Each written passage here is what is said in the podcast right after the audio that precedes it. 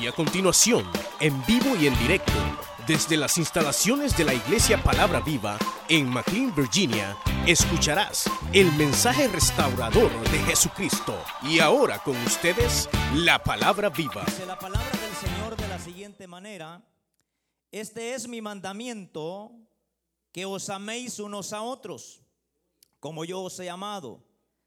Nadie tiene mayor amor que este, que uno ponga su vida por sus amigos. Vosotros sois mis amigos si hacéis lo que yo os mando. Ya no nos llamaré siervos, porque el siervo no sabe lo que hace su Señor. Pero os llamaré amigos, porque todas las cosas que oí de mi Padre os las he dado a conocer. No me elegiste vosotros a mí, sino que yo os elegí a vosotros y os he puesto para que vayáis y lleves fruto y vuestro fruto permanezca, para que todo lo que pidieres al Padre en mi nombre, Él os lo dé. Esto os mando, que os améis unos a otros. Vamos a orar. Padre nuestro que estás en el cielo, te damos gracias. Muchas gracias Señor por tu santísima palabra que hoy en esta hora Señor hemos leído. Te pedimos Señor que podamos Señor abrir nuestros oídos espirituales para poder atesorar tu palabra en nuestro corazón, Dios mío. Señor, habla nuestras vidas, habla nuestros corazones de acuerdo a tu voluntad, Señor. Si es necesario, Señor, corrígenos.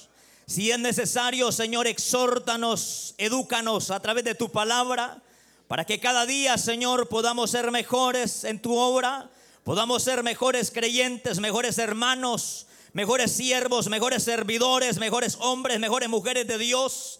Señor, ayúdanos para que cada día, Señor, pueda haber un despertar en nuestro corazón, en nuestra vida, para podernos amar nosotros, Señor, y de esa manera testificar que el amor tuyo ha invadido nuestro corazón. Señor, gracias te damos por tu pueblo aquí reunido, Señor. Te pido, Señor, que nos hable, Señor, de acuerdo a tu voluntad. Bendícenos, Señor, a través de tu palabra. Aquel Señor que ha venido sin fe, sin esperanza, Señor. Dale hoy, Señor, el consejo de tu palabra. Y a todos los que estamos en este lugar, Señor, enséñanos hoy tu bendita palabra. En el nombre de Jesús de Nazaret. Señor, si alguien está enfermo, sánale, Señor. Si alguien ha venido triste, consuélale. Si alguien, Señor, ha venido con dificultades, Dios mío, ten misericordia de él y que de este lugar su corazón vaya regocijado y lleno de tu presencia. En el nombre precioso de Cristo Jesús, por quien te damos gracias, Señor. Amén, Señor. Y amén. Gloria al Señor. Tenga la bondad de sentarse, queridos hermanos. Queridos hermanos, hemos leído una porción de la palabra del Señor que es muy, muy conocida para, para la mayoría. Y nos habla, hermanos, acerca de, de un elemento, hermanos, que, que es, yo diría, hermanos, la base fundamental de la vida cristiana. Que sin ese elemento, hermanos, sería por gusto andar una Biblia, sería por gusto venir a la iglesia, Sería, hermanos, de por gusto poder, poder hacer un esfuerzo para poder agradar la vista humana si el ojo de Dios no lo tenemos contento. Es decir, que, hermanos, eh, lo que hoy vamos a ver, hermanos, son tres detalles, hermanos, que, que creo, hermanos, que, que son necesarios para la vida de todo aquel hombre y aquella mujer que ha abrazado a Cristo Jesús. Porque obviamente, hermanos, esta, esta, esta porción que hemos leído no va dirigida, hermanos, hacia, hacia aquellas personas que, que no conocen a Cristo. Son personas, hermanos, a las cuales Cristo les está hablando, personas que se han constituido amigos de Dios. Hay varias, hay varias categorías en la vida de un cristiano. Hay una categoría de, de siervo, pero hay otra categoría de amigo, de camaradería, que usted se lleva bien con ese amigo, con los amigos se comparte, con los amigos se tiene confianza, con los amigos se convive, con los amigos hermanos uno le puede contar sus problemas, sus dificultades y uno sabe que tiene un amigo que lo puede escuchar y con el hecho solamente que lo estén escuchando ya uno está contento. No hay necesidad que le den alguna respuesta, no hay necesidad que le digan, mira, te voy a ayudar en esto. Con el único hecho que a usted lo escuchen, con eso es bastante. Entonces el elemento que aquí, hermanos, quisiéramos tocar son, hermanos, las tres necesidades más grandes del ser humano. ¿Cómo se llama? Las tres necesidades más grandes del ser humano. Queridos hermanos, cuando Dios hizo al hombre y a la mujer en su estado original, la palabra del Señor nos señala, hermanos, que el hombre y la mujer fueron creados por Dios para glorificar el nombre del Señor. El hombre y la mujer, hermanos, fueron creados por Dios para que el hombre exalte el nombre de Dios. Pero hay otro elemento muy importante que nosotros encontramos en el momento en el cual Dios hace al hombre y a la mujer, y es que Dios hizo al hombre para amarlo. Dios hizo a la mujer para amarlos. Es decir, queridos hermanos, que el ser humano tiene una necesidad, que es una necesidad, hermanos, que no puede ser saciada en ningún momento por ninguna cosa de este mundo, sino que solamente puede ser saciada a través del amor. Es decir, cuando el hombre le falló al Señor, quedó un vacío en su corazón. Quedó un vacío en su corazón y al quedar ese vacío en su corazón, el hombre y la mujer procuran saciarlo, llenarlo. Por eso, por eso nos casamos. Por eso nos casamos, porque deseamos ser amados. Por eso las hermanas se casaron porque desearon ser amadas. Por eso nosotros los hombres nos casamos porque deseamos ser amados. El problema es que el hombre y la mujer se casan esperando recibir el amor verdadero y no lo encuentra. Y dice, me voy a casar, probablemente matrimoniándome voy a ser feliz. Y llega el matrimonio, a los días se da cuenta que en vez de ser feliz es infeliz. Entonces dice, ah, no pude encontrar el amor en este hombre o en esta mujer. Lo que voy a hacer es que me voy a meter a trabajar horas extras para acumular un poco de bienes terrenales y pudiendo tener un buen carro, una buena cuenta en el banco, probablemente voy a ser feliz. El hombre y la mujer no pueden encontrar la felicidad ni en el hombre, ni en la mujer, ni en el dinero, ni en las cosas temporales. El amor verdadero se encuentra en Cristo Jesús, el Hijo de Dios. Bendito sea el Señor para siempre. Cuando el hombre busca el amor en los hombres, no lo encuentra ahí. El amor verdadero se encuentra en Cristo Jesús. Es decir, que el hombre puede procurar buscar, óigame bien, el amor por muchas formas y no lo encontrará. La mujer samaritana llevaba seis maridos. Ella dijo, ah, probablemente este me va a hacer feliz. Pasó el primero, no la hizo feliz. Vino el segundo, probablemente me tiro el tiro con el segundo, ese me va a sacar del hoyo negro. Tampoco. Y así fue probando hasta que pasaron cinco. Y de repente se encontró con, con Jesús que estaba allá en el pozo.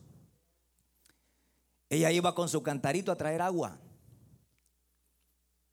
Y al llegar al pozo, ahí encontró a Jesús sentado. Y Jesús le dijo, dame de beber. Y ella le dijo, no puedo sacarla, el pozo está hondo. Bueno, si tú a mí me pidieras del agua que yo tengo, yo te pido a ti agua terrenal. Pero si tú supieras el agua que yo tengo, nunca más, si tú bebieras de esta agua que yo tengo, nunca más tendrías necesidad de venir a este pozo a traer agua. Bueno, la mujer se alegró y le dijo al Señor, Señor, ¿dónde está esa agua? Quiero esa agua. Entonces el Señor Jesús le dijo, ven y llama a tu marido. ¿Sabe dónde radica el fracaso del pueblo? ¿Sabe dónde radica el fracaso del ser humano? Es que el ser humano pretende ser lo que no es. Es que el ser humano esconde la verdad y presenta la mentira. Y mientras el hombre y la mujer le nieguen su verdadera humanidad, la verdadera relación que el hombre tiene, el hombre y la mujer, mientras le oculte el pecado a Dios, mientras no abra su corazón y le diga al Señor, Señor, yo soy pecador, yo necesito de ti, yo necesito que me perdone, yo necesito que me ayude, yo necesito que me salve, yo necesito de esa agua, yo soy sincero y te digo que soy pecador, dame de esa agua, Señor. Mientras el hombre y la mujer no sean sinceros con Dios, no recibiremos el amor de Cristo. Pero hay necesidad de que Dios nos quite la cubierta y nos demos cuenta que somos pecadores. Esa mujer, óigame esa mujer, Cristo sabe que le dijo Cristo, cinco maridos has tenido y el que ahora tienes no es tu marido. Y entonces la mujer le dijo, yo creo Señor que tú eres profeta y se fue corriendo ¿Sabe cuando usted da testimonio que ha recibido el amor de Cristo? Cuando usted recibe el amor de Cristo, usted corre a su familia, usted corre de sus familiares y da testimonio que ha recibido el amor de Cristo. Aquella mujer se fue corriendo hacia Samaria y le dijo a todos los que encontraba, he encontrado al Mesías, he encontrado al Hijo de Dios, he encontrado a alguien que me ha dicho como soy yo, me ha dicho que soy sinvergüenza. Pero mientras la mujer ocultaba a Dios la verdad, no podía haber solución. ¿Y sabe dónde radicó la victoria en todo esto? Radicó en que Cristo le dijo, ven y llama a tu marido. No tengo, le dijo. No tengo. ¿Queremos nosotros ser exitosos en nuestra vida? No le ocultemos a Dios las cosas. Digámosle tal como somos nosotros. Y cuando aquella mujer recibió el amor del Señor, aquella mujer en su corazón se produjo un cambio. Ya no era la mujer que se vendía por una cora. Ya no era la mujer inmoral ahora era un instrumento en las manos del Señor. Ahora se había convertido no en seguidores de hombre, no en seguidores de hombre, no en seguidores humanos. Esa mujer había se había convertido en seguidora de Cristo, en seguidora de Cristo, porque Cristo es el único que da amor verdadero. Cristo es el único que produce el amor en nuestros corazones. Cristo es el único que produce el amor verdadero en nuestros corazones. Busques el amor en el dinero, no busques el, amor en las mujeres, no busques el amor en los hombres. En Cristo está el amor, en Cristo está la esperanza, en Cristo está la solución, en Cristo está la verdad. En Cristo está la verdad. Entonces el ser humano va buscando y va buscando saciarse y no puede. Entonces dice, me voy a hacer católico, tal vez haciéndome católico, encuentro la solución. Oh, dice, entonces me voy a ser evangélico. Para que al serme evangélico, entonces voy a ser feliz y no es feliz. Porque usted puede estar en esta tarde aquí y estar bien preocupado. Usted puede andar una Biblia y andar bien afligido. Usted puede andar diciendo gloria a Dios y aleluya y andando un gran tanate de problemas porque todavía los anda cargando usted. Pero cuando usted esos problemas se los pone al Señor, cuando usted esos problemas se los pone a Cristo, Cristo le ayuda a llevar esos problemas. No te has cargado hasta este momento. Cristo dijo: Venid a mí, los que estáis trabajados y cargados, y yo os haré descansar, porque el verdadero descanso está en Cristo Jesús de Nazaret. Claro. La gente dice, me voy a dar unas vacacioncitas. Tal vez dándome unas vacacioncitas voy a venir sin estrés. Dice, más estresado viene. Bien estresado viene. Yo me di unas vacacioncitas hace poquito. Se me peló todo el lomo. Como yo no sé andar en playa, pues. Y me fui a bañar a una playa y no me eché de ese bronceador. Ahí estaba mi esposa comprando sábila para blotarme en el lomo. No, el verdadero descanso no está en una playa. El verdadero descanso no está en un parque. El verdadero descanso no está en el hombre. El verdadero descanso está en Jesús, en el Hijo de Dios. Allí se quita el estrés el hombre. Allí se quita el estrés la mujer. Porque en Cristo hay solución. En Cristo hay esperanza. En Cristo hay vida. No está la solución en ir a una playa a quitarse el estrés. Más estresada viene la gente, hermano. Más emproblemada. ¿No se acuerdan aquellos que llegaron a la fiesta de los tabernáculos? ¿Se acuerdan ustedes? Había una fiesta, fiestazo, hermano, fiestazo. Se reunían miles de personas. ¿Y a qué va una fiesta usted? A divertirse. ¿Se cree que a una fiesta usted va a quitarse el estrés? Tranquilo, a comer, a mover el esqueleto, a pasarla bien. Pero en esa fiesta estaba el que da el amor verdadero. En esa fiesta de los tabernáculos estaba Jesús de Nazaret. Y en esa fiesta de los tabernáculos bailaron, cantaron, no bailaron, sino que cantaron, adoraron, empezaron a hacer toda una liturgia, todo lo que, todo lo humano, todo lo externo, todo lo externo, todo lo que es liturgia, todo lo que es cantar, predicar, tocar un instrumento, hacer todo eso, ese, ese es humano. Pero el verdadero descanso no está en predicar, no está en cantar, el verdadero descanso está en el corazón. Pero dice la palabra del Señor que en el último y gran día de fiesta, óigame, el último y gran día de fiesta, Cristo se puso en pie y dijo estas palabras, el que tenga sed, venga a mí y beba, el que tenga sed, venga a mí y beba, porque el Señor lo, lo, lo hizo el último y gran día de fiesta. Los dejó que se bailaran, se metieran a la pachanga, hicieran toda la fiesta que iban a hacer y comenzó a ver Cristo los corazones. Y comenzó la gente, bueno, la fiesta se terminó. El culto se terminó. Hay que irnos para la casa.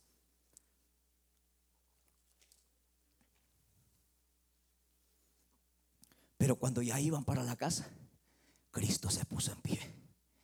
Ya se van hermanitos de la iglesia. Ya se van a ir hermanos de otra vez para la casa. Hoy van peor que como vinieron hermanos. Porque cuando vinieron no venían muy cansados. A hoy con todos estos grandes gritos que yo estoy pegando van más cansados todavía. Dos horas de estar sentado se cansa la persona. Pero cuando tú tienes el descanso en Cristo, puedes pasar todo el día ahí sentado. Entonces Cristo se puso en pie y dijo estas palabras, el que tenga sed, venga a mí y beba. Habían hecho toda una liturgia, habían, habían hecho toda una fiesta, pero la gente iba seca, la gente iba lo mismo como había regresado. Pero qué lindo es cuando el Señor está en esa fiesta, qué lindo es cuando el Señor está en la iglesia, qué lindo es cuando el Señor está en ese culto, porque tú no te vas a ir como viniste, tú te vas a ir transformado, porque dijo el Señor, como dice la escritura, el que cree en mí, como dice la escritura, de su interior correrán ríos de agua viva. El que tiene el amor de Cristo anda contento, anda con gozo, anda con gozo en su corazón, como dice la palabra, de su interior correrán ríos, ríos, ríos de agua viva, de su interior, de su corazón. Y ahí está la gente contenta. Ahí está la gente feliz, hermano. Ahí está la gente contentísima. Pero ¿por qué está feliz la persona? Porque ha recibido el amor de Cristo. Pero la persona que no ha recibido ese amor verdadero, ese amor de Cristo, ese lo busca por todos lugares y no lo va a encontrar. Lo busca en las mujeres, no lo encuentra. Lo busca en los hombres, no lo encuentra. Lo busca en el dinero, no lo encuentra. Lo busca en la religión, no lo encuentra. Porque la religión no salva a nadie. Ah, que por ser evangélico. Ah, que por andar una mantelina me voy a salvar. Qué chulo fuera eso. Hasta yo me pusiera una. Que por andar una faldita larga, por eso me voy a salvar que por andar una corbatita, un saquito, por eso me voy a salvar. La verdadera relación con Dios no está en las cosas externas. La verdadera relación con Dios se considera, son grandes estos dos puntos. Número uno, el amor a nuestro Dios. Y número dos, el amor a nuestro prójimo. Ande como ande usted, pero si aborrece a su hermano, el amor de Dios no permanece en usted. Si usted ama a su hermano, el amor de Dios está en usted. El amor de Dios está en usted. El descanso de Dios está en usted. Claro, ahí está el descanso. Ahí está la felicidad. Ahí está la, tranquilidad. Ahí está. Me voy a hacer tal cosa, esto y el otro. El amor de Dios es sufrido. Eso dice la palabra del Señor. Cuando nosotros ya recibimos el amor de Dios, mire que el Señor nos exige a dar de gracia lo que de gracia hemos recibido. Dios no le exige a los impíos que den amor, ellos no tienen. Si nos exige a nosotros. Si usted se ya se la lleva, que Dios le bendiga, siervito, que Dios le bendiga, siervo, siervazo amado de Dios, ¿cómo está? A usted sí le exige el Señor a dar de lo que ha recibido. Pero si usted dice que no ama a su hermano, usted no tiene el amor de Dios. A mí no me pasa por la mente que un hermano diga que le cae mal a otro hermano. ¿Cómo? ¿Cómo me va a pasar por la mente? Porque si eso está diciendo, eso quiere decir que el amor de Dios no está en él. ¿Sí? Hay personas que dicen que me cae gorda esa hermana, que me cae gorda esa hermana. Y es flaca la hermana, pero le cae gorda. No. Si esa persona dice que le cae mal a otra hermana, eso quiere decir que el amor de Dios no está en su corazón. Pero no todo está perdido, porque aquí está el que reparte amor verdadero. Aquí está el que reparte amor verdadero. Dice la palabra del Señor. Y en esto conocerán todos que soy mi discípulo, en que se aman unos a otros, en que se aman unos a otros, en que se aman unos a otros. Porque de tal manera amó Dios al mundo que dio a su Hijo unigénito para que todo aquel que en él cree no se pierda, mas tenga vida eterna. Pero lo que reflejó el dar, lo que reflejó el dar a su Hijo fue el amor. Usted que dice que ama a Dios y no da para Dios, no ama a Dios. Usted que dice que ama a Dios y ama más al gato que tiene en la casa que a su hermano. Usted no ama a Dios. Porque hay gente, hay gente sin vergüenza que le da la comida al perro que tiene en la casa, pero ve a su prójimo hambriento y no le da un pedazo de pan. Dios no te exige tenerle amor más a un perro, más a un gato. Dios te exige que te ames a tu hermano, que ames a tu hermana, que ames a tu prójimo, porque dice la palabra del Señor y este es el gran mandamiento, que os ames unos a otros como yo os he amado. Ahí está. Esa es una necesidad que hay en el corazón del ser humano. Y no lo puede saciar hasta que Cristo llega a su corazón. Y de ahí anda bien, bien gozoso. Bien gozoso. Todo el tiempo. Porque el gozo de Dios es permanente. La alegría, eso es pasajero. Ayer le pagaron usted en el trabajo y ahí bien, bien alegre. Se le acabó el billetillo Claro. Se le, le acabó la plata, ya no hay amor. Es como los matrimonios, como les decía en una oportunidad los hermanos, las parejas que se casan por papeles. Me voy a casar con este hermanito, está feíto, negrito y todo feo, pero tiene papeles. Esta, esta mujercita no está tan bonita, pero tiene buen carro. Eso no hace sólido un matrimonio. Eso es fracaso. Lo que hace sólido un matrimonio es el amor, no los intereses terrenales. Porque el dinero se termina, el carro se arruina, todo se acaba. Pero el amor de Dios permanece para siempre. El amor verdadero permanece para siempre. Claro, si usted se casa por papeles, el día que le quiten los papeles, deja a esa mujercita. Si usted se casa por el carro que tiene, el día que le quiten ese carrito se le arruina, se lo va a dejar. Pero cuando usted lo hace por amor, las cosas son diferentes. Las cosas cambian. Las cosas son más sólidas. Aunque sea comiendo puro frijolito, funcionan las cosas. ¿Y por qué funcionan? Porque Dios los unió. Eso funciona. Eso funciona. Mi amor, se te acabó el billete. Sí, fíjate que estaba ahí sobregirado en el banco. Bueno, conseguiste otra, mi amor. Se va. Y el carrazo que tenías, mi amor, porque cuando éramos novios me dijiste que tenías un gran carrazo, igual un pícaro allá en El Salvador. Daba en un gran bus manejando. Mire, mi amorcito, este bus que tengo es mío, herencia de mi padre. Y era motorista el pícaro. Ya cuando se casaron le dijo el dueño, ah, quiero que me desocupes todo, yo voy a darle el chance a otro motorista. Es que no era tuyo, mi amor. No, le dijo, yo lo era motorista, eso no funciona porque la mentira tarde, tarde que temprano saldrá a la luz y quedaremos en vergüenza. Mejor ser sincero delante de Dios y delante de nuestro prójimo, porque lo único que permanece para siempre es la verdad, es la verdad. Por eso muchos pícaros no vienen a la luz que es Cristo, porque sus obras son malas. Pero bendito aquel hombre y aquella mujer que viene a Cristo para que sus obras sean manifiestas y al ser manifiesta las obras que hace, tenga la misericordia de Dios, tenga la misericordia del Señor. Claro, esa es una necesidad. El amor de Dios. Esa es una necesidad. Todos queremos ser amados. Nos casamos por eso. ¿Quién se casó para que le dieran la comida?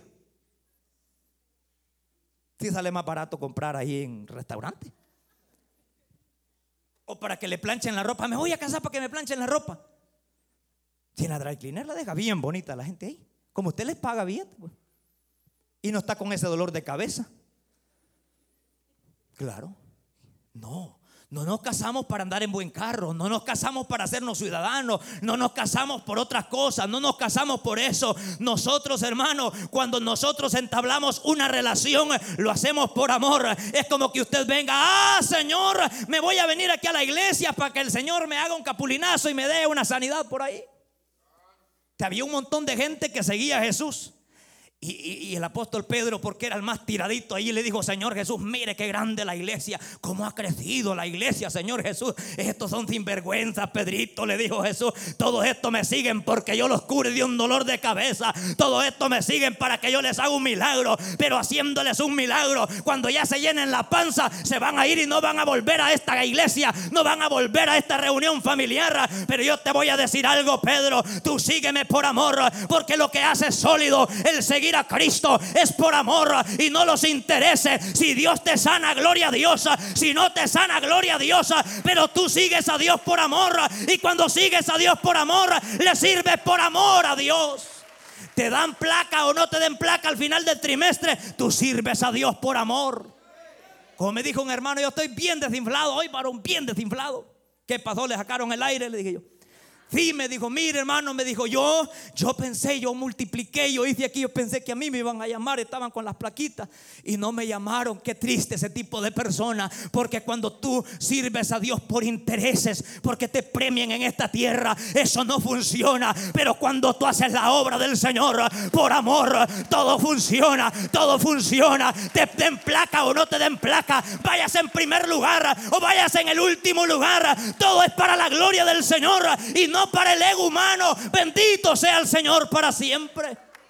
Claro, porque la gente se decepciona y dice, ay Dios mío, ¿cuándo me van a reconocer?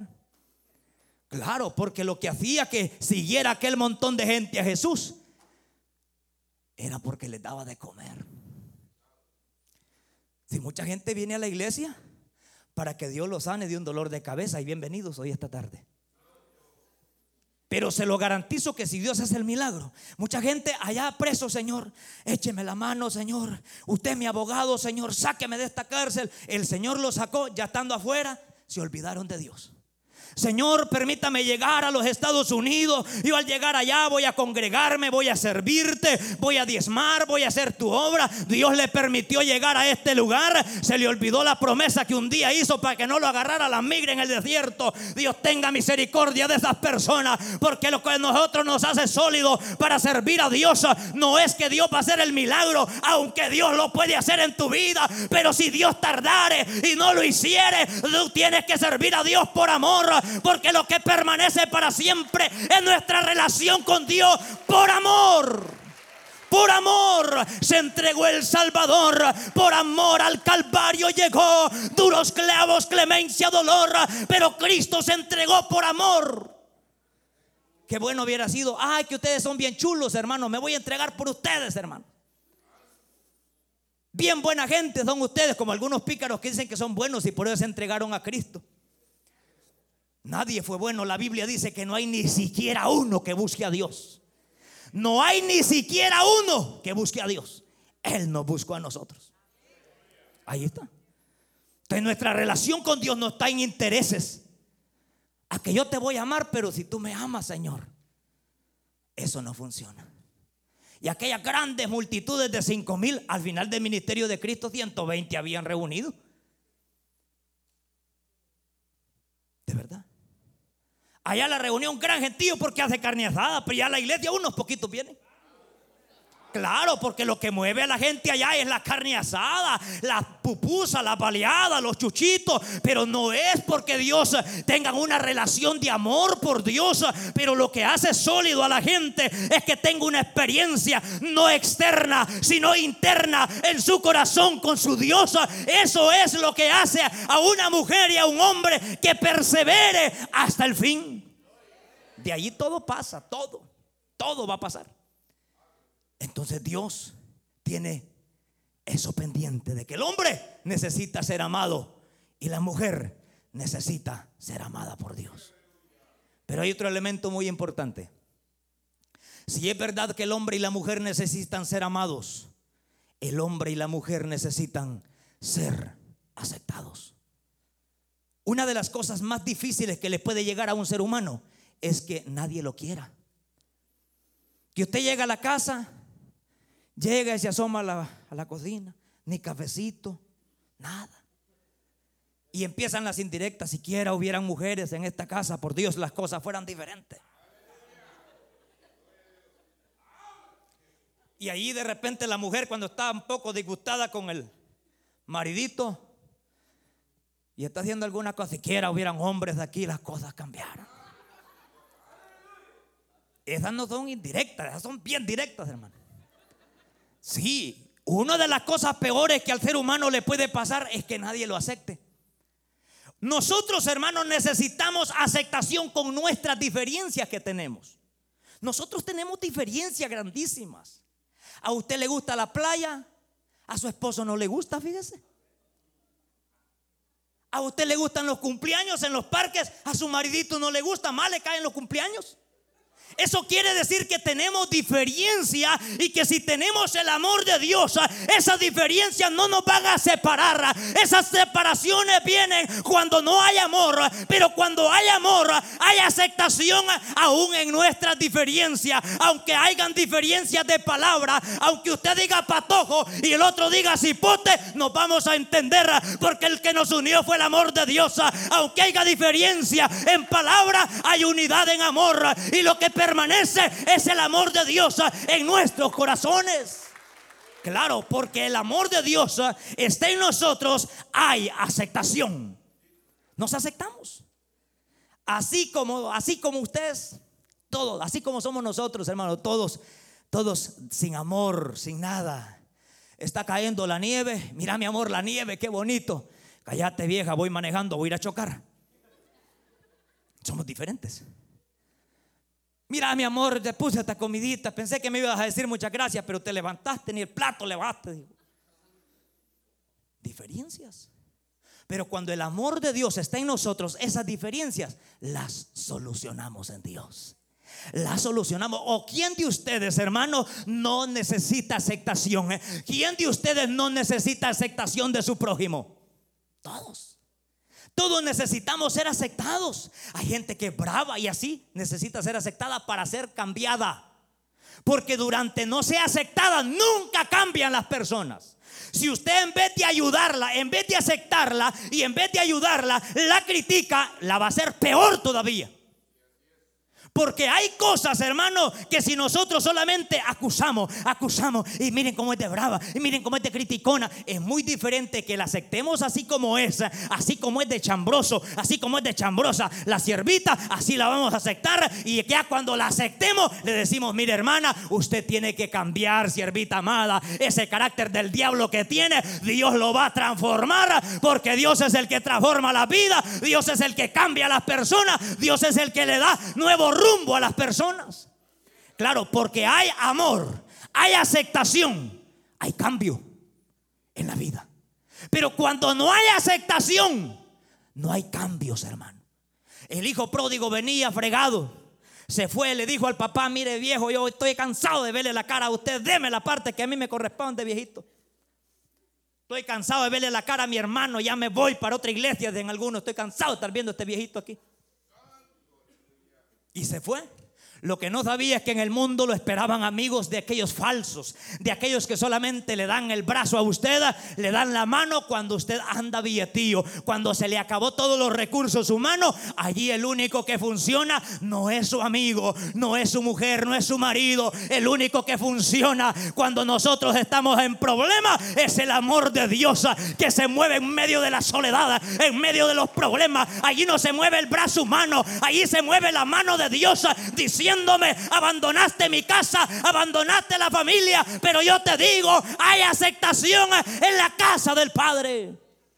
Claro, y se levantó aquel muchacho, hermano, y llegó, y el Padre lo vio y lo aceptó tal como venía. Si el único que estaba bravo era el hermano. Así como usted que se enoja cuando se va un hermano y regresa. Ya vino el hermano y le van a hacer fiesta. El padre lo vio allá y dijo, allá viene mi hijo. Porque yo le voy a decir una cosa, hermanas y hermanos, para que no nos estemos mucho esta tarde y nos vayamos. Que un hermano a usted la desprecie o una hermana a usted la desprecie, usted no se preocupe. O usted se va a poner un lazo en la nuca solo porque la novia le dio corte. No, si hay más mujeres, hombre. Me voy a matar, me voy a matar. Como decía un muchacho que llegaba a ver unas primas mías. Me voy a matar, me voy a matar, don fulano. Se ponía el machete aquí el pícaro. Ay, la fulana no me quiere. Hoy me voy a matar de verdad. Y todas mis, todas mis primas afligidas se va a matar Siriaco. Siriaco se llamaba feo el nombre que le habían puesto. Ojalá que no vaya a haber algún siriaco en este lugar. Son bromas, hermano. Pero se llamaba Siriaco. Se va a matar Siriaco. Y venía llegando mi tío con unas cargas de leña. Ah, ah, se quiere matar Siriaco. No hay necesidad que él se vaya a matar. Y yo le voy a pegar un plomazo ahorita. Y se levanta y se va corriendo. Hay gente que solo es el parapeto. No se quitan la vida. Lo que quieren es llamar la atención nomás. Y yo le voy a decir algo, cuando tenemos el amor de Dios y somos aceptados por Dios, no andamos llorando ni queriéndonos quitar la vida por el desprecio que nos haga alguien. Usted se va a quitar la vida o se va a ir de la iglesia por darle gusto a su hermanito chulo que lo ofendió. Algunos ya tienen la maleta hecha para irse. Me dijo un hermano, usted me cae mal, solo por eso no me voy de la iglesia, le dije yo. Por eso voy a permanecer aquí hasta que me saquen. Mire, mi amor, le dije una vez a mi esposa, si usted algún día cuando yo me muera se quiere ir de esta iglesia, está bien, pero allí me va a sacar en cajón de allí y me van a enterrarle. Si es que me quieren poner cajón, si no en un petate me entierra, pues ya casi ni siento ni agradezco. Pero yo le voy a decir algo, allá venía el hijo pródigo. Aunque todos te desprecien, el Padre te ama. Aunque todos te critiquen, Cristo te ama aunque todos te digan, ese fue a malgastar todo, miren lo que ha sido, merece ser matado, merece ser afusilado, este merece morir 70 veces 7 y volverse a morir, este merece volverse a morir un montón de veces. Y yo te digo algo, tu hermano te desprecia, en Cristo hay aceptación, en Cristo hay esperanza, en Cristo hay aceptación, en Cristo hay esperanza. Él acepta al hombre, así como venga de quebrado, así como venga el hombre, Cristo lo acepta porque Él fue aceptado aceptado por el Padre. Porque dice la palabra del Señor que Cristo fue aceptado por el Padre. Y que al ser aceptado por el Padre, nosotros también somos aceptados con Cristo. Entonces el Padre dice, amo a, mis, a mi hijo mayor y amo a los menores también. Usted es hermano mayor, menor de Cristo. Entonces el Padre dice, estos estaban destituidos de la gracia de Dios, pero yo acepté a estos pícaros sinvergüenzas que no merecían nada y yo los acepté por el sacrificio de aquel que murió en la cruz del Calvario. Usted y yo tenemos aceptación en la sangre de Cristo, en la sangre de Cristo hay aceptación, hay redención para nuestros pecados, hay vida eterna en la sangre preciosa de nuestro Señor y Salvador Jesucristo si nosotros estábamos destituidos de la gloria de Dios, desechados. Pero Cristo al morir en la cruz del Calvario fue aceptado por el Padre. Y cuando fue aceptado Cristo, nosotros fuimos aceptados por el sacrificio de Cristo. ¿Fue aceptado usted, hermano? Entonces, ¿por qué no acepta a su hermano? Con sus diferencias. Si la gente no la cambiamos nosotros, Dios es quien la cambia. Este hermano que no cambia, que lengua más larga la que tiene, que parece corbata. ¿Cómo no cambiaste, hermano? Cambia, hermano cabezón, le decía. Y no cambias, es que uno está equivocado, hermano. Uno piensa que a la gente uno la va a hacer cambiar. Cuando usted quiere hacer cambiar a las personas, se ven a enojar con usted, hermano. La gente cuando usted le exige que cambie, hermano, la gente peligroso le pega una trompada a usted. Pero cuando el Espíritu Santo hace la obra redentora en el corazón, hermano, allí cambian las cosas. Aquel machista, aquel bravo, cae doblado a los pies de Cristo y le dice, yo soy tu hijo, recíbeme tal como soy y perdona mis pecados, porque Dios es el que produce el cambio en las personas. Claro, si Dios es el que produce el cambio en la gente. Dios es el que produce el cambio. La persona va a cambiar cuando Dios decida cambiarla. Así no pasó con Pedro. Estaba Pedrito ahí. Así caminaba Pedrito, mire, porque andaba un gran machetón. Yo a un señor donde nosotros que caminaba así decía que una, viga lo había quebrado de aquí, un gran córbora que manejaba dentro de la iglesia. Y se sentaba así con la canilla así, mire, el gran machetón era que andaba ahí y decía que quebrado era que era sinvergüenza el viejito porque caminaba tieso. Pedrito andaba con su gran machete y le preguntó el Señor, Pedro, ¿me amas, Pedro? Más que todos estos. Claro, Señor, hombre, ¿qué pasó? Si yo a ti te amo, hombre. Eso es lo que no me gusta, Pedrito. Que tú te jactas que me amas más que estos. Te voy a enseñar a vivir. Le voy a permitir al diablo que te pegue una zarandeada como a trigo. Y allí vas a aprender a vivir, Pedro. Porque los problemas que usted pasa en la vida a veces son propósitos de Dios para que mejoremos en la vida, hermano. Hay problemas que los vivimos en la vida, pero es que estamos matriculados en, el, en la escuela de Dios. Y cuando un hombre y una mujer está matriculada en la escuela de Dios, el deseo de Dios es que usted se gradúe hoy. Usted se gradúe hoy, saque el diploma hoy, se gradúe de este problema, gradúese en este problema. Porque si usted no se gradúa en este problema, el otro año le vuelve a tocar repasar grado otra vez. Y repasar grado es volver al mismo problema otro año graduémonos hoy de la escuela de Dios. Porque graduarnos en la escuela de Dios implica aprender de las zarandeadas del diablo. Porque en medio de los problemas Dios está con usted. En medio de las circunstancias Dios está con usted.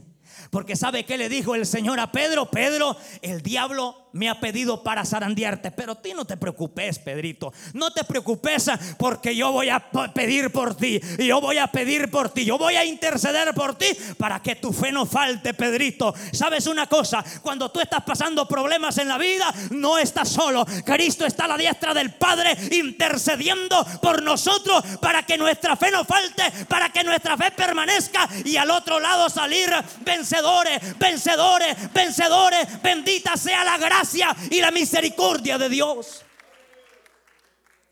Y empezó Pedro a ser zarandeado. Ya cuando pasó el zarandazo, hermano, ya Pedro no andaba al corvo, así caminaba Pedrito, mire. ¿Me amas, Pedro? Tú lo sabes todo, Señor. Humilde. ¿Dónde aprendí humildad? En los problemas. Porque hay problemas que los vivimos nosotros. Que me pasa esto, que me pasa lo otro. Bien pueden ser dos cosas. Una, que andemos mal y andemos en pecado delante de Dios. Que esa es disciplina de Dios. Esa es disciplina.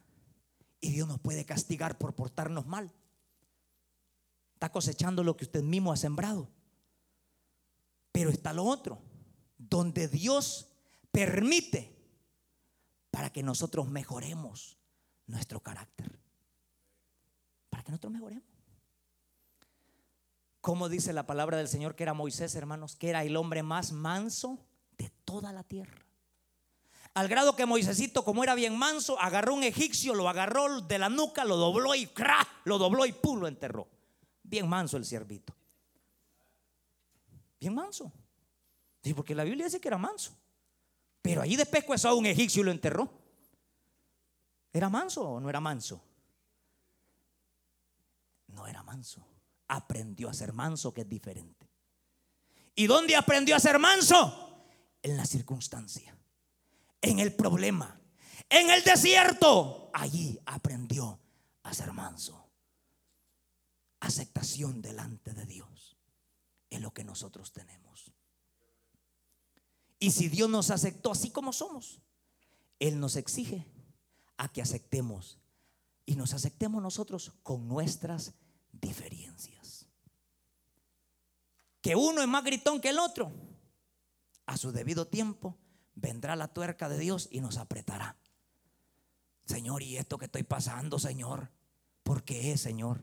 Ah, es porque te amo, fíjate. Ah, te voy a apretar otro poquito. Ay, Señor, y este problema, hoy es otro, ya, ya son dos, Señor. Es porque te amo, fíjate. Ah, qué tremendo el amor de Dios. Mire que, ¿cómo es el amor de Dios? ¿Me sigues amando, Señor? Sí, te voy a seguir apretando. Vaya, pues. Ay, Señor, ya no aguanto. Me estás apretando demasiado. Es que te sigo amando. Porque dice la palabra del Señor que Dios al hijo que ama lo azota y lo disciplina. Lo azota y lo disciplina. Pero es para que aprenda a vivir en la vida espiritual. Y es para que enderezca sus pasos y sepa que Dios no quiere relaciones con este mundo, sino que quiere relaciones únicamente con Él. Aceptación. Y lo último la necesidad de ser amados, la necesidad de ser aceptados y la necesidad de ser escuchados. Todos necesitamos ser escuchados. Todos. Todos necesitamos ser escuchados. A veces no, no, nos gusta escuchar a la gente porque puros problemas trae, puros problemas. Mire, hermano, ¿será que tiene tiempo de escucharme, hermano? Diga, diga, hermano. Que mire, hermano, que la fulana, que la sutana, Ay, Dios mío, hermano. Así mejor no me llame, hermano. Le dije una vez, hermano, no me llame. Pero es que no tengo nadie que me oiga, hermano. Vaya a botar esa basura a otro lado, hermano, le dije. ¿No hay algún basurero extra por ahí que lo eche toda la basura que anda usted? No, no, hermano, me dijo, yo ando buscando un basurero que me ayude a descargar, que me ayude con esta basura que ando yo. No, vaya a buscar otro, le dije yo. Porque la gente a veces la, la basura que anda se la quiere transmitir a otro. No ande escuchando gente amargada. La gente que está en problemada quiere encontrar al que está sano para envenenarlo. Claro. Gente amargada que solo golpeando a los demás quiere andar. Se cuenta una anécdota por ahí que había un señor que todos los días iba a esperar el bus. Era bien humilde el muchacho, esperando el bus. Y ahí llegaba otro muchacho que también iba a esperar el bus. Ah, aquí estás. Mete el pecho, le dijo. ¡Pau! Le daba una trompada en el pecho de por gusto. Todos los días. Y el otro muchacho, como era humilde, solo se iba reprimiendo. Porque hay gente que no es que sea humilde, lo único que es que se va reprimiendo. Y usted puede decir, qué humildito el hermano, lo que es que es una bomba, está almacenando adentro. No es que sea humilde. Lo que pasa es que es un pequeño tamagás que está escondido. Pero cuando ese pequeño tamagás falta es para morder.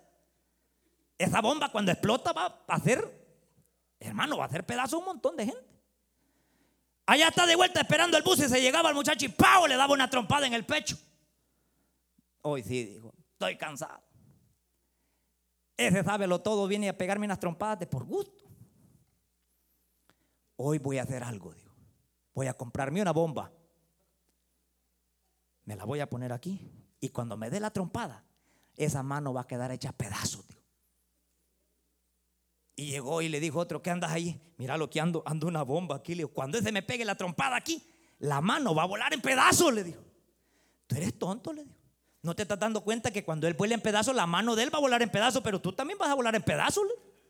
Esa es la persona que nunca ha aprendido a perdonar que ha almacenado una bomba por dentro, pero cuando esa bomba venga a explotar, es verdad que le va a hacer daño al prójimo, pero más daño se va a hacer él mismo porque va almacenando problemas en su corazón.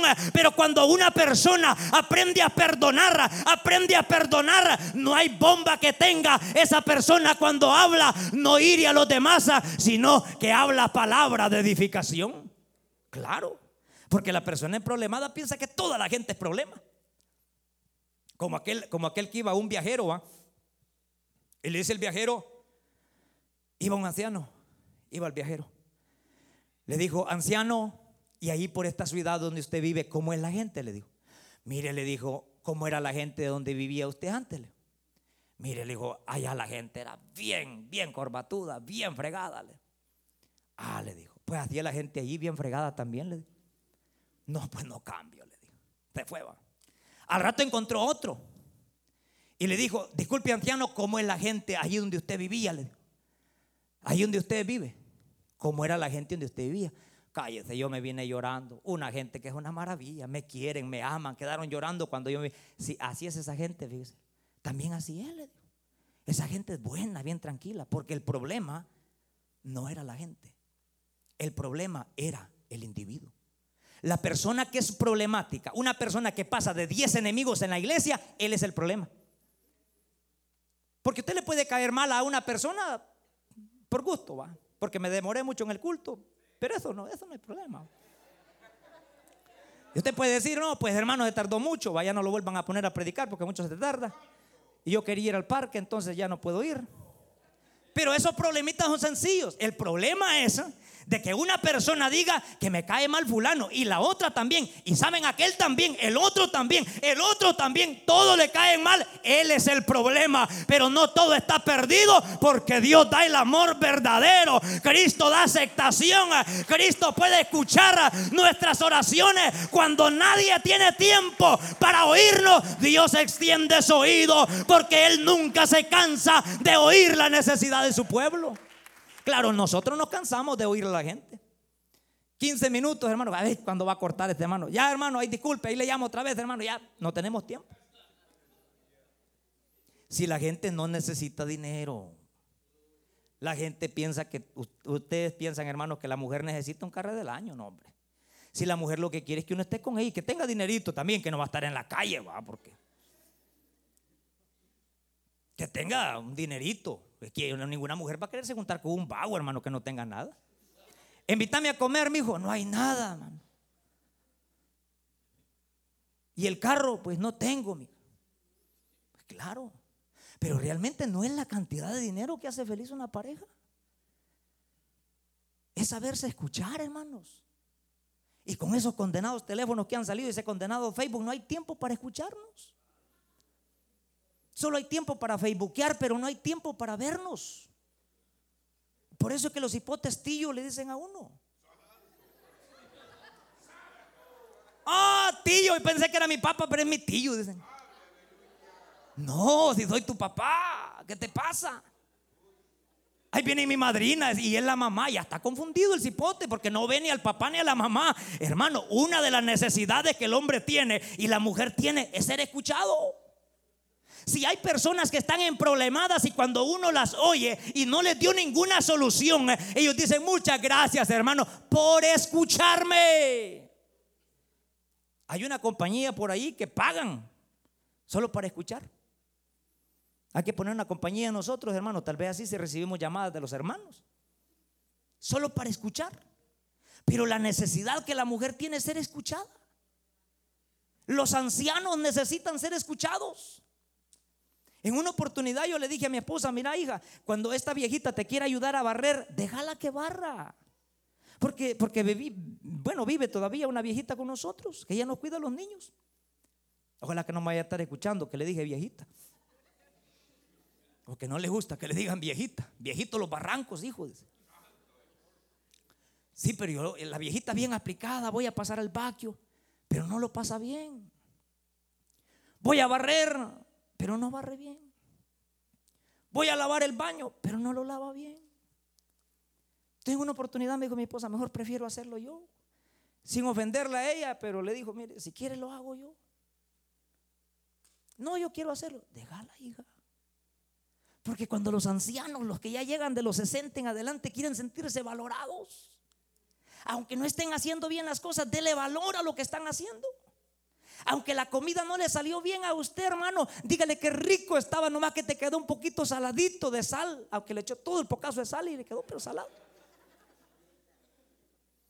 aunque no le gustaron los zapatos, hermana, que el hermano le llevó, dígale qué bonito zapatos, lo único que me lo voy a poner cuando me muera porque nadie me lo va a ver.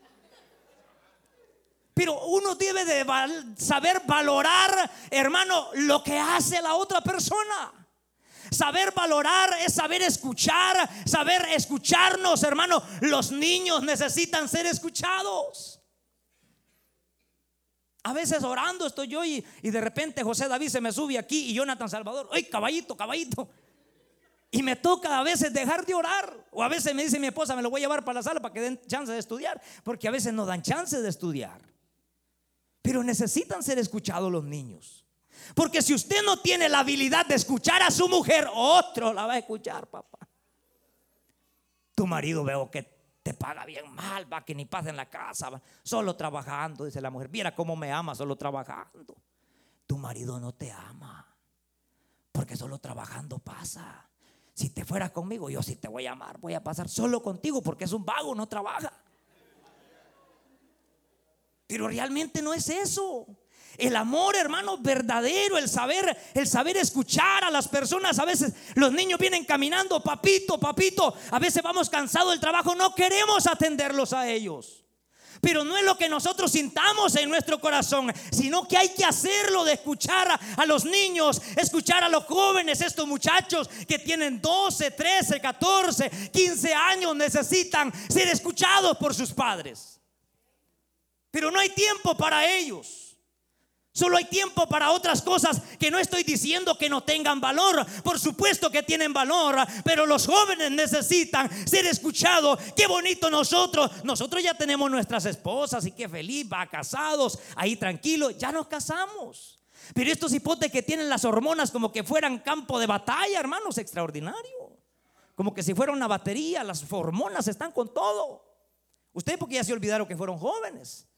Pero yo como todavía lo soy. Pero realmente, hermanos, el joven necesita ser escuchado.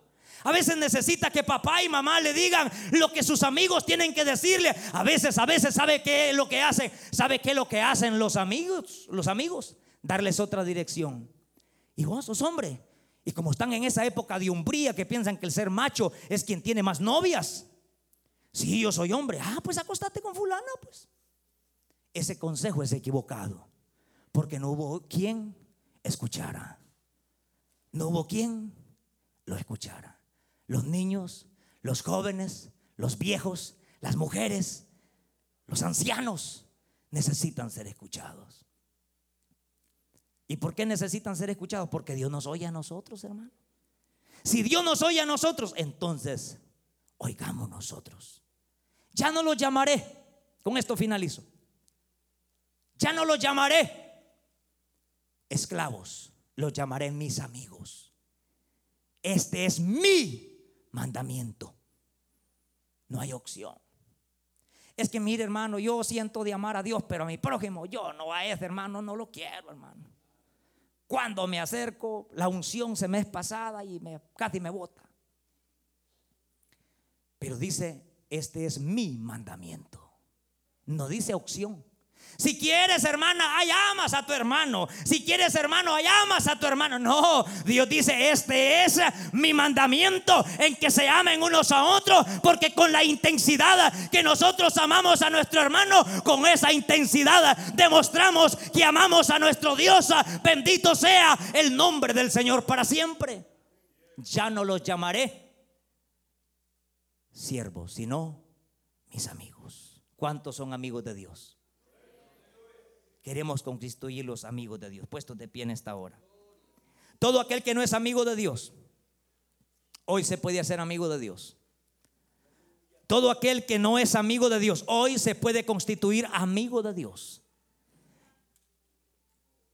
Hoy se puede constituir amigo de nuestro Dios. Usted escuchó el mensaje restaurador de Jesucristo desde las instalaciones de la iglesia Palabra Viva en McLean, Virginia. Si este mensaje ha sido de bendición para su vida y necesita oración, contáctenos al teléfono 571-633-0469. 571-633-0469. Que Dios le bendiga.